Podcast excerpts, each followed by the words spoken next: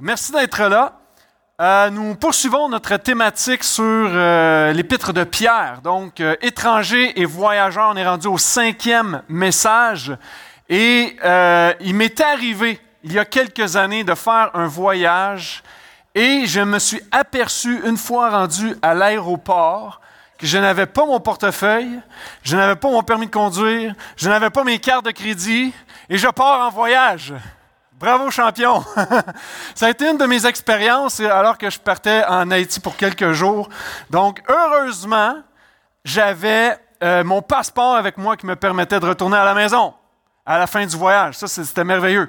Alors, j'étais vraiment un étranger, non seulement sur une terre étrangère, mais j'avais aucune identité sur moi à part le passeport qui pouvait prouver vraiment euh, qui j'étais. Et ça me fait penser un peu à notre monde qui est en constante recherche d'identité, alors que nous, on a le passeport qui nous conduit dans notre patrie céleste avec Jésus, parce que notre identité, elle est dans une personne, celle de Jésus-Christ. Amen. Yes. Alors, on a vu à travers euh, la, série plusieurs messages, évidemment, qu'on vous invite à écouter si vous manquez euh, à l'occasion des messages. Sur Spotify, tous nos messages sont là. Tous les sites du portail sont sur euh, Spotify, donc vous pouvez suivre les messages. Mais juste dans les dernières semaines, alors que Pierre a parlé d'un salut différent, qu'on réalise tout ce que nous sommes en Jésus et tout ce que nous avons en Jésus, Pierre nous exhorte maintenant à avoir une conduite comme quelqu'un qui est né de nouveau, comme quelqu'un qui a reçu la grâce de Dieu. Donc, il parle beaucoup de la conduite, d'avoir la crainte de Dieu dans la conduite, euh, avoir une conduite dans la société qu'on a vu il y a deux semaines avec Jean-Sébastien. La semaine dernière, on a vu la conduite dans le foyer. On a parlé euh, des, femmes et des hommes, des couples. Et euh, ce matin, c'est avoir une conduite dans la communauté.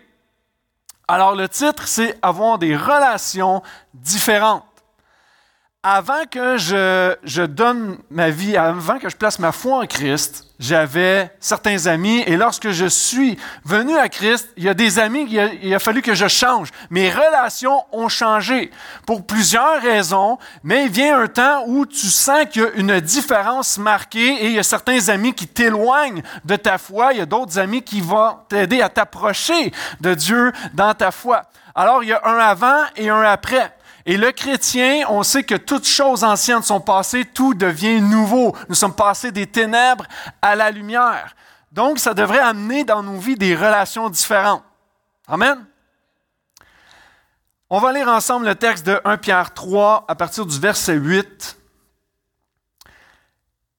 Et là, Pierre va dire, enfin, après avoir parlé de la conduite dans la société et dans le foyer, maintenant, enfin, Soyez tous en parfait accord, parfait accord, compatissants, pleins d'affection fraternelle, d'une tendre bienveillance, d'humilité.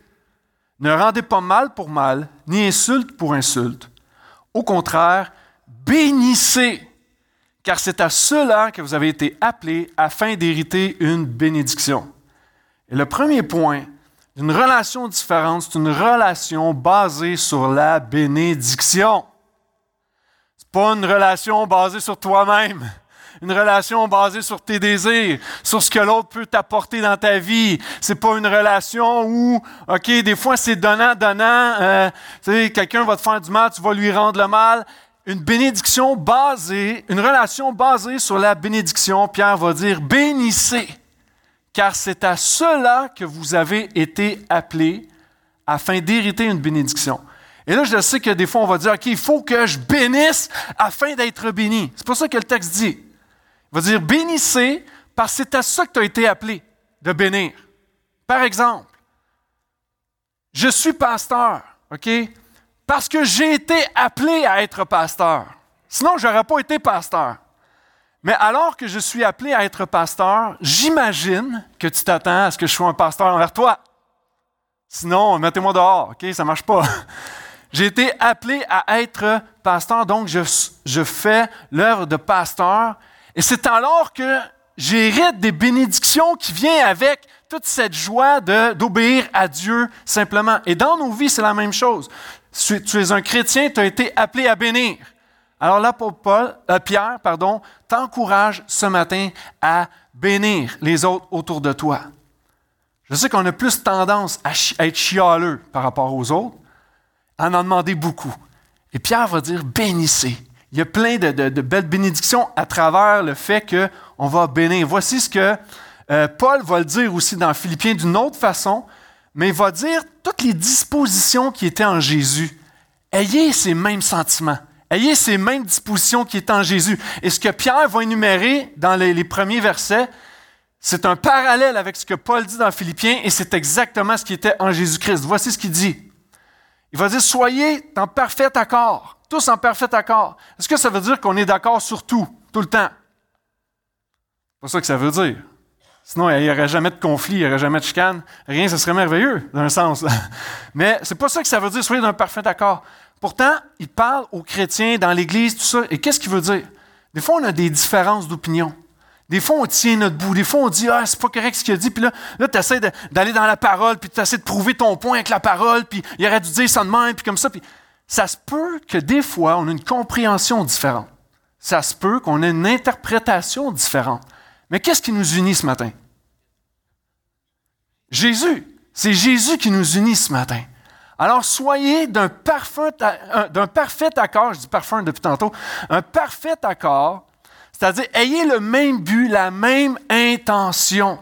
Notre intention le dimanche, notre intention lundi, notre intention euh, dans une relation de deux chrétiens ensemble ou avec d'autres, ça devrait toujours d'annoncer la bonne nouvelle de Jésus. C'est vraiment important. Lorsque tu as des musiciens et tu as un orchestre avec plusieurs instruments, chacun va recevoir une partition. Mais si tu compares les partitions, ne sont pas identiques. Parce qu'il y en a un qui euh, va jouer, euh, je ne veux pas trop m'aventurer, je ne suis pas trop connaisseur là-dedans, mais il y en a qui vont jouer une, partie, d'autres vont jouer dans une autre partie de la pièce. Ça va être différent, mais à la fin, tout ce qu'ils veulent faire, c'est livrer cette pièce et rendre honneur à l'auteur qui l'a euh, produite, qui l'a écrite. Et alors qu'on peut être différents les uns des autres, ayons un même but, prêcher Jésus, annoncer la bonne nouvelle, d'être un parfum, un accord. Ça, c'est une façon de se bénir mutuellement. Regarde, on n'est pas d'accord, mon frère, on n'est pas d'accord, d'accord, ma soeur, mais, tu sais, donnez des paroles de bénédiction à la personne à côté de vous, au lieu juste d'essayer de gagner votre point puis de créer un conflit finalement. Hein? Donc, être en parfait accord, il va dire, soyez compatissants. Jésus avait euh, ce cœur ému de compassion lorsqu'il voyait la foule euh, euh, qui était sans berger. Jésus était ému de compassion. Jésus n'était pas rempli de cet orgueil, ou puis c'était vraiment la compassion qu'il offrait. Et Pierre veut nous encourager, bénissez en étant compatissants les uns envers les autres. Quelqu'un qui, tu vois qu'il y a une douleur, qu'il y a une souffrance, va vers cette personne-là, prends le temps de prier avec, va, prends le temps de jaser avec. C'est Corinthien qui va dire, celui qui souffre, ben, souffre avec lui. Celui qui pleure, pleure avec lui. Tu peux te réjouir aussi avec la personne qui se réjouit. Mais d'avoir cette compassion, évidemment, elle vient de Dieu. Hein? Je vais juste vous rappeler ce que j'ai dit au début. Vous bénissez parce que vous avez été appelés à la bénédiction. Donc, on peut être compatissant parce qu'on a reçu cette compassion également. La bénédiction, ça veut dire quoi? Soyez plein d'affection fraternelle. Il y a beaucoup de choses là-dedans. L'affection, on, peut très bien se l'imaginer, puis fraternelle, on parle de frères, sœurs, de famille.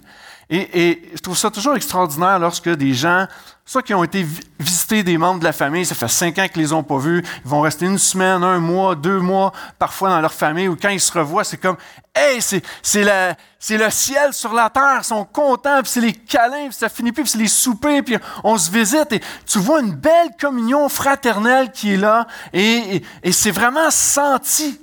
Et Pierre sait qu'il y a une bénédiction dans le fait qu'on puisse être les uns les autres et d'avoir cet amour fraternel les uns avec les autres. Je sais qu'on ne se connaît pas tous.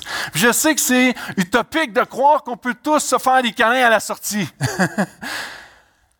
Mais Pierre avait cette intention de bénissez quelqu'un autour va voir une personne, bénis cette personne, parce que tu as été appelé à cette bénédiction-là et tu vas voir. Tu peux être gêné, tu peux être timide, tu n'oses pas trop le faire, mais le fait que tu rends une bénédiction, parce que tu as été appelé à ça, tu vas hériter d'une bénédiction, parce que tu vas être content après de l'avoir fait, puis, hey, merci Seigneur, je vis une bénédiction en ce moment parce que j'ai simplement été obéissant.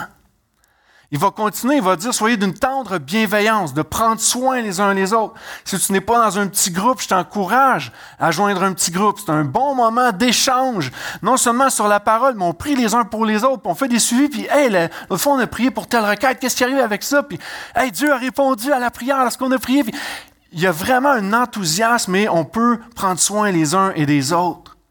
Et en terminant, le, le cinquième aspect qui va dire bénissez c'est par notre humilité.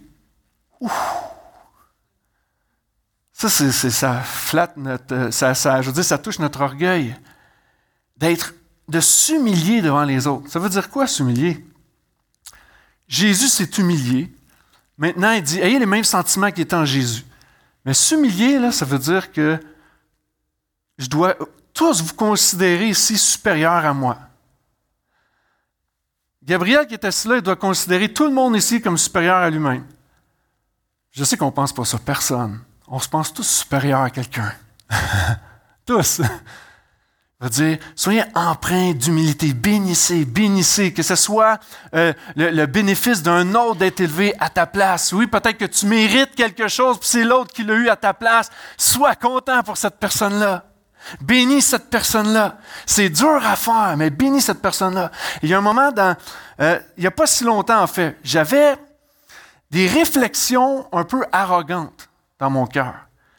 Et puis j'étais dans, un rassemblement, il y avait plusieurs pasteurs, tout ça. Puis je regardais des pasteurs dans la salle, puis il y a eu un, petit côté d'arrogance, que j'ai l'impression que j'étais meilleur qu'eux. OK? je vous dis mon cœur pécheur de pasteur. Et Dieu m'a repris. M'a juste dit Hey, bénis les gens. Bénis les gens. C'est pas facile. Tu dis OK. Bénis les gens. Et c'est exactement ce que Pierre dit soyez empreints d'humilité les uns envers les autres. C'est les relations différentes dans le peuple de Dieu devraient être je te bénis, je te bénis, je te bénis. Voici ce qu'il va dire ne rendez pas mal pour mal. On aime ça. Tu m'as dit ça, je te dis ça. Tu m'as fait ça, je vais te faire ça. On veut rendre le mal pour le mal, alors que Pierre dit rendez pas le mal pour le mal. Même si tu penses qu'il mérite, OK? Il ne mérite pas ta malédiction. Il ne mérite pas ta, parole, euh, qui, ta parole qui va le blesser. Il ne mérite pas ça. Jésus, dans un moment où il aurait pu justement parler, il s'est tué. Il a reçu tout ce qui a été infligé, l'insulte, le mal qu'on lui a fait. Il n'a pas dit un mot. Il savait ce qu'il allait faire. Mais Pierre dit, au contraire, bénissez. Bénissez. Je sais qu'il y, a des, gens qui ont été injustes envers toi. Bénis-les. C'est ça que Pierre veut dire. Je sais qu'il y a des gens qui ont parlé contre toi. Bénis-les. Il y a peut-être des gens qui te doivent de l'argent. Bénis-les. Hein? Ouais, mais c'est beaucoup de milliers de dollars, pasteur. Prie. Peut-être que Dieu va te convaincre. Mais bénis-le. Bénis-le.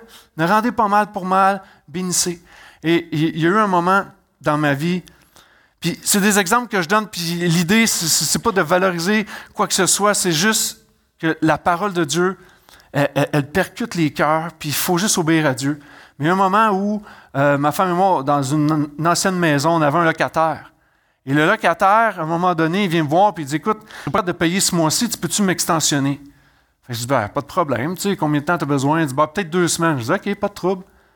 Là, les deux semaines passent, tu n'as pas d'argent. Alors, les deux semaines vient un mois. Et là, à un moment donné, tu te dis, OK, mais là, je fais quoi? Là, tu dis, ben, tu es un chrétien, tu veux bénir, tu veux offrir la compassion, mais en même temps, j'ai des comptes à payer. Je fais quoi? Là, les deux mois sont là, il n'y avait toujours rien. Un troisième mois arrive, et là, ça commençait à être chaud.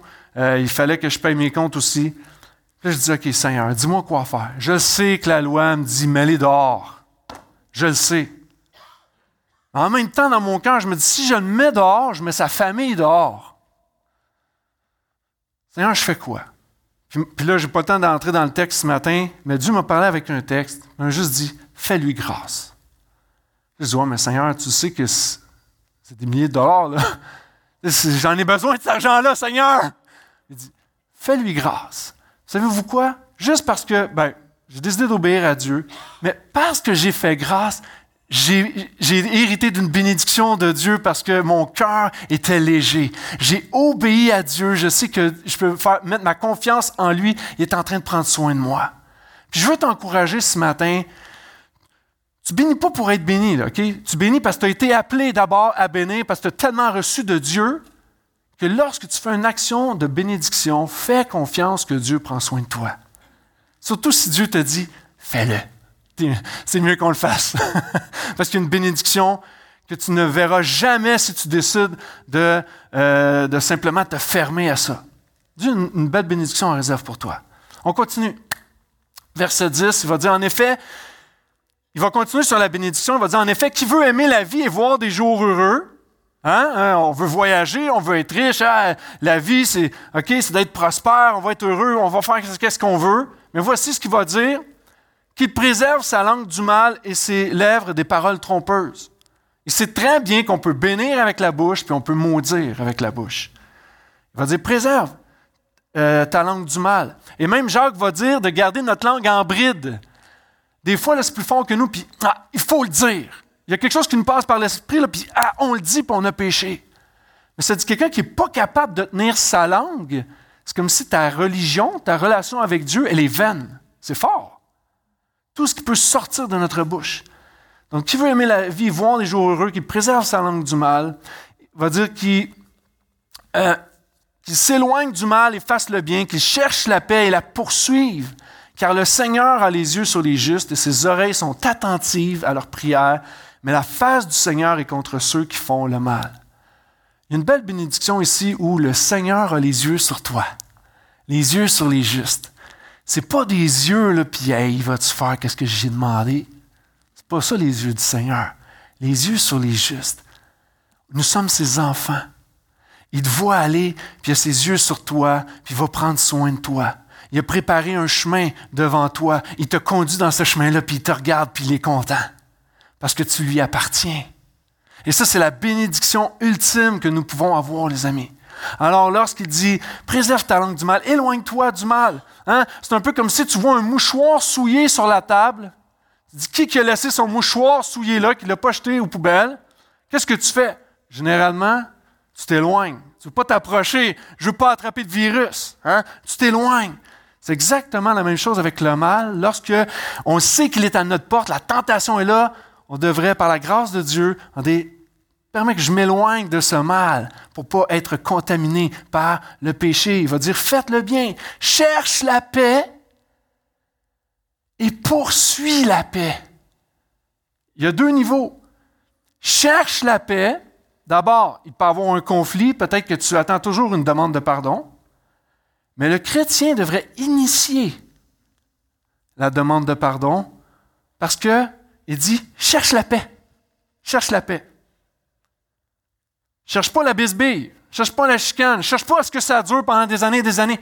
Cherche la paix. Demande pardon. Peut-être que tu n'as rien fait. Demande pardon juste parce que tu veux bénir encore une fois la personne qui t'a offensé. Pour, euh, cherche la paix et va dire poursuis la paix. je sais que des fois, c'est comme j'ai demandé pardon, il ne l'a pas reçu, c'est correct, chercher la paix. Là, il vient me revoir cinq ans après, là, je ne suis pas pour y pardonner, là, c'est il y a cinq ans je voulais le faire. Ben, poursuivre la paix, c'est pas de forcer la paix, puis de taper dessus jusqu'à temps qu'ils disent OK, OK, OK, OK, je te demande pardon. C'est pas ça, poursuivre la paix.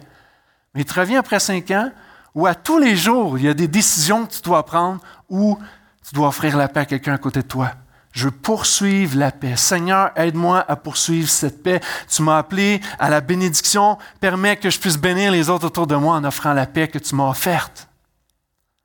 On continue, verset 13. Qui donc pourra vous faire du mal? si vous vous passionnez pour le bien? D'ailleurs, quand vous souffririez pour la justice, heureux seriez-vous. Ne craignez pas ce qu'ils craignent et ne soyez pas troublés, mais dans votre cœur, consacrez le Christ comme Seigneur. Soyez toujours prêts à présenter votre défense devant quiconque vous demande de rendre compte de l'espérance qui est en vous. Mais faites-le avec douceur et respect en ayant une bonne conscience afin que sur le point même où l'on vous accuse, ceux qui injurient votre bonne conduite dans le Christ soient pris de honte. Mieux vaut en effet souffrir en faisant le bien, si telle est la volonté de Dieu, qu'en faisant le mal. Une relation différente, une relation basée sur la bénédiction. Et on voit qu'il parle encore de bénédiction, mais que c'est démontré dans la souffrance. La souffrance peut être une très grande bénédiction pour ta vie. Si tu le crois, tu peux dire Amen, ou ceux qui le vivent, vous pouvez dire Amen. Mais une relation différente, une relation démontrée dans la souffrance. Quand tout va bien, c'est facile. Mais quand on souffre, on cherche toujours le coupable. On essaie toujours de mettre ça sur la faute de quelqu'un. Mais voici ce que Pierre va dire. Quand vous souffririez pour la justice, heureux seriez-vous? Et là, je ne parle pas d'une justice temporelle où peut-être que euh, tu es en cours pour telle raison, ou il y a quelqu'un qui doit de l'argent ou quelque chose, puis il doit un conflit qui doit être réglé. Mais on parle ici tu parles de Jésus, là, ta foi, puis tu es persécuté, puis les gens ne veulent pas t'écouter, puis tu vois de l'opposition, puis au travail, euh, il y a quelqu'un qui t'a posé une question, ou tes professeurs, puis euh, il y a un jeune qui te pose une question sur le christianisme, tu as osé répondre, puis là, tu t'es fait réprimander parce que tu as, juste répondu à la question de l'étudiant. Puis c'est des situations qui arrivent, mais il va dire Heureux seriez-vous? Le vrai bonheur, c'est pas dans les voyages, c'est pas dans la grande maison, c'est pas dans le beau temps qui fait dehors, c'est pas de partir trois semaines à la chasse seul, pas de famille, puis ah, dans le plein air. C'est pas ça le bonheur. Il va dire Heureux seriez-vous lorsque vous allez souffrir pour la justice. J'ai connu un, leader en Moldavie lorsqu'on voulait justement parler de Jésus aux enfants dans le parc municipal. Et tout à coup, les prêtres orthodoxes sont sortis.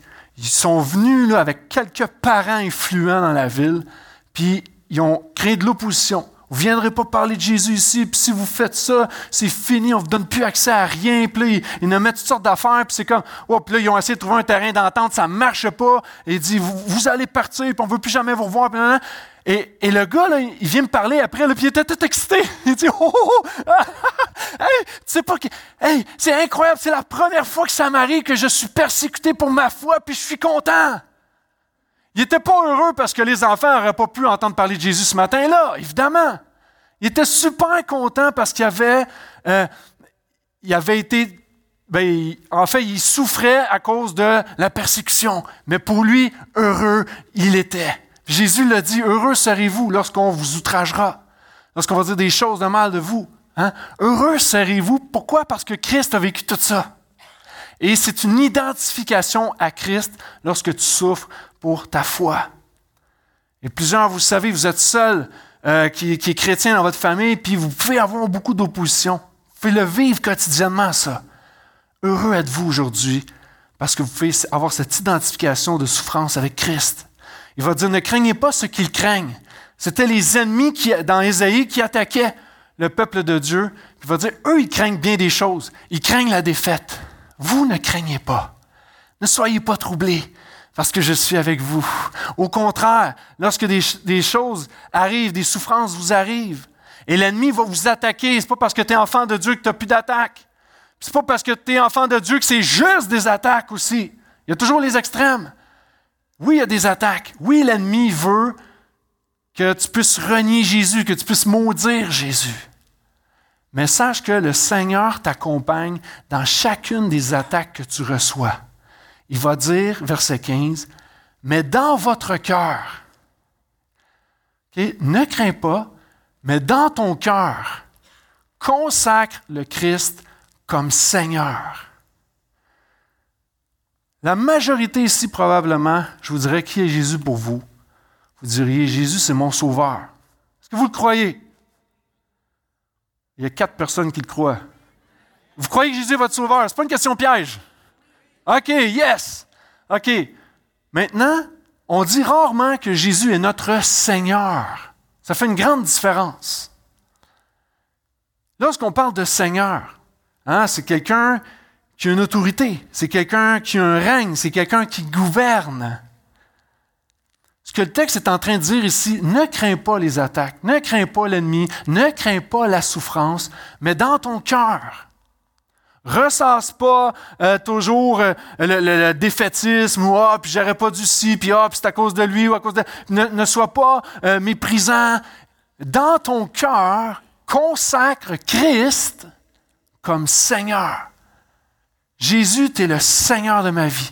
C'est toi qui as autorité sur ma vie. C'est toi qui règnes sur ma vie. C'est toi qui es le gouverneur de ma vie. C'est toi qui es le roi de ma vie. Alors, ça veut dire que personne ne peut rien contre toi ce matin. Jésus règne. Amen, amen, amen.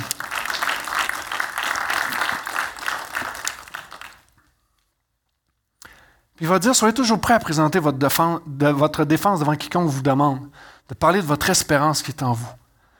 Et j'étais très touché cette semaine par une dame que j'ai rencontrée. Puis, je vais essayer de, nommer les faits le plus précis possible. Mais je lui ai dit, racontez-moi votre histoire. J'aime entendre un peu l'histoire des gens, tout ça. Puis, cette dame, elle vient de l'Afrique, puis elle a grandi dans un pays en Afrique, et à un moment donné, il y avait la guerre. Elle dit, j'ai dû quitter euh, ce pays-là. Et bon, évidemment, elle était dans un autre pays euh, euh, plus près d'où elle était. Et elle s'est retrouvée au Rwanda dans les années 90. Donc, si tu connais un peu ton histoire dans les années 90, il y a eu le génocide au Rwanda. Elle a été là. Et là, elle me parlait qu'elle a éduqué ses quatre filles, tout ça. Puis à un moment donné, elle me dit Ah, puis j'avais un fils aussi. Et ensuite, elle dit Et j'avais un mari aussi. On formait une belle famille. Puis, elle dit, les deux sont morts dans, cette guerre au Rwanda. Puis elle dit, vous savez, pasteur, elle dit, mon fils et mon mari, là, j'ai jamais pu leur faire une funéraille. Je les ai vus mourir devant mes yeux, mais j'ai jamais pu leur faire une funéraille. Puis vous savez quoi? Elle dit, il y a une douzaine de personnes proches de moi que je connais. J'ai jamais pu leur dire au revoir. J'ai jamais pu leur faire de funérailles. Puis là, je dis, wow, ça a dû être une douleur vraiment intense. Puis je sais même pas s'il y avait un mot précis pour décrire toute cette douleur-là. Puis j'ai dit, qu'est-ce qui s'est passé en vous? Comment vous avez géré ça? Tout ça. A dit, c'est uniquement à cause de ma foi en Dieu. Elle a dit, aujourd'hui, ça aurait été impossible. Je me serais enlevé la vie. J'aurais jamais pu euh, survivre à un tel, un tel désastre. Puis là, elle me parlait, puis elle dit, vous savez, moi, là, j'étais, euh, toute la famille, c'est une famille où on s'aimait, puis j'étais comblé par mon mari, j'étais comblé par mes enfants. On était vraiment une belle famille, satisfaite. On, avait, euh, on, était aisés, on, avait du confort, etc. Et du jour au lendemain, tout ça a disparu. Mais elle dit, vous savez quoi? Elle dit, quand on dit, là, que Jésus est un ami fidèle, que Jésus est un ami tendre, là, m'a dit, j'ai vu en Jésus ce véritable ami. J'ai vu en Jésus cet ami fidèle. Il a toujours pourvu à mes besoins. Dans les moments euh, de difficulté, à, suite à ça, manquait de nourriture, manquait de vêtements, Dieu a toujours pourvu au moment opportun pour elle. Elle a dit, je connais ce Dieu ami pour ma vie, ce Dieu fidèle pour ma vie. C'est lui que je connais. Puis même, elle, allait plus loin. Elle disait, euh, à un moment donné, elle, a rencontré, il y a une dame qui l'a rencontrée sur le chemin, et cette dame a été saisie vraiment par ce qu'elle voyait. Puis elle a dit, écoutez, je dois retourner dans mon pays, mais je veux faire quelque chose pour vous. Qu'est-ce que je peux faire pour vous aider? Et là, la dame va dire, ben, aidez-moi juste à sortir d'ici. Puis là, la femme était comme, oh, OK, ben, c'est parce je viens pas d'ici, comment je peux l'aider? elle retourne à l'hôtel, puis là, ça la travaille. Elle n'est pas tranquille, elle n'est pas capable de dormir. Puis il y a un poids sur son cœur. Puis il y a de quoi, il faut que je fasse. Puis, ah, puis, et là, finalement, elle est allée vers cette dame. Puis elle a dit OK, je vais t'aider. Puis elle l'a aidé à sortir de ce pays. Et aujourd'hui, elle vit au Québec.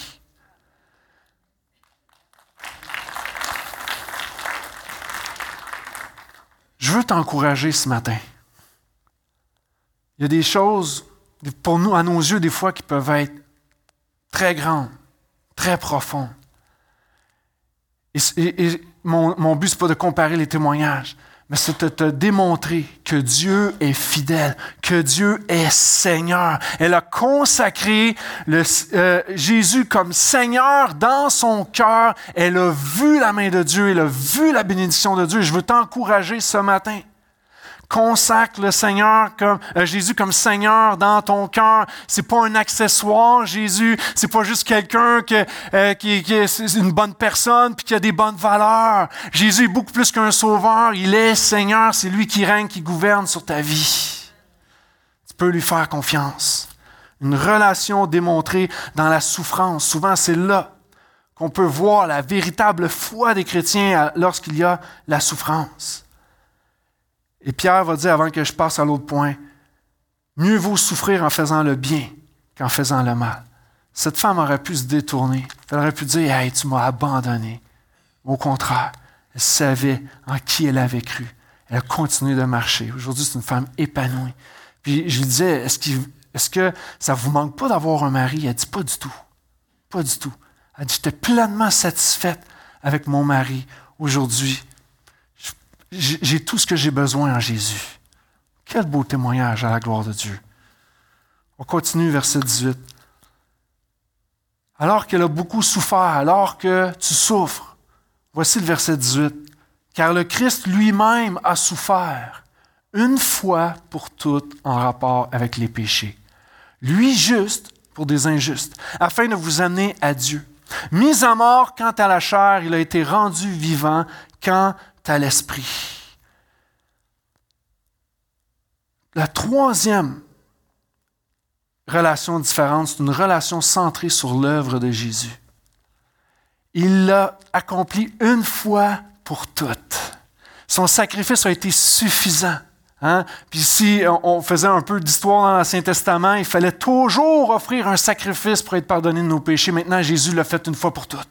Ça, c'est merveilleux. Chez nous, j'ai, comment on appelle ça? Les bambous. Te rappelles-tu du nom euh, scientifique de ça, non? Quelque chose du Japon, OK? Mais c'est, moi j'appelle ça des bambous. On m'a dit, si tu veux éradiquer les bambous, tu mets du Roundup, un produit là, qui élimine toute mauvaise herbe. C'est parfait, je fais ça. La semaine d'après, ma femme m'a dû en remettre. Ça ne fonctionne pas. OK? C'est tellement puissant, ça ne fonctionne pas. J'aimerais te dire que tu peux essayer par toi-même de te pardonner, faire des bonnes actions pour te pardonner puis te réconforter avec toi-même, mais il y a juste une personne qui c'est suffisant, c'est le sang de Christ qui a été à la croix, une fois pour toutes pour te pardonner, te réconcilier avec Dieu. Et là, on arrive à un texte difficile. Verset 19. C'est ainsi qu'il est aussi allé faire la proclamation aux esprits en prison.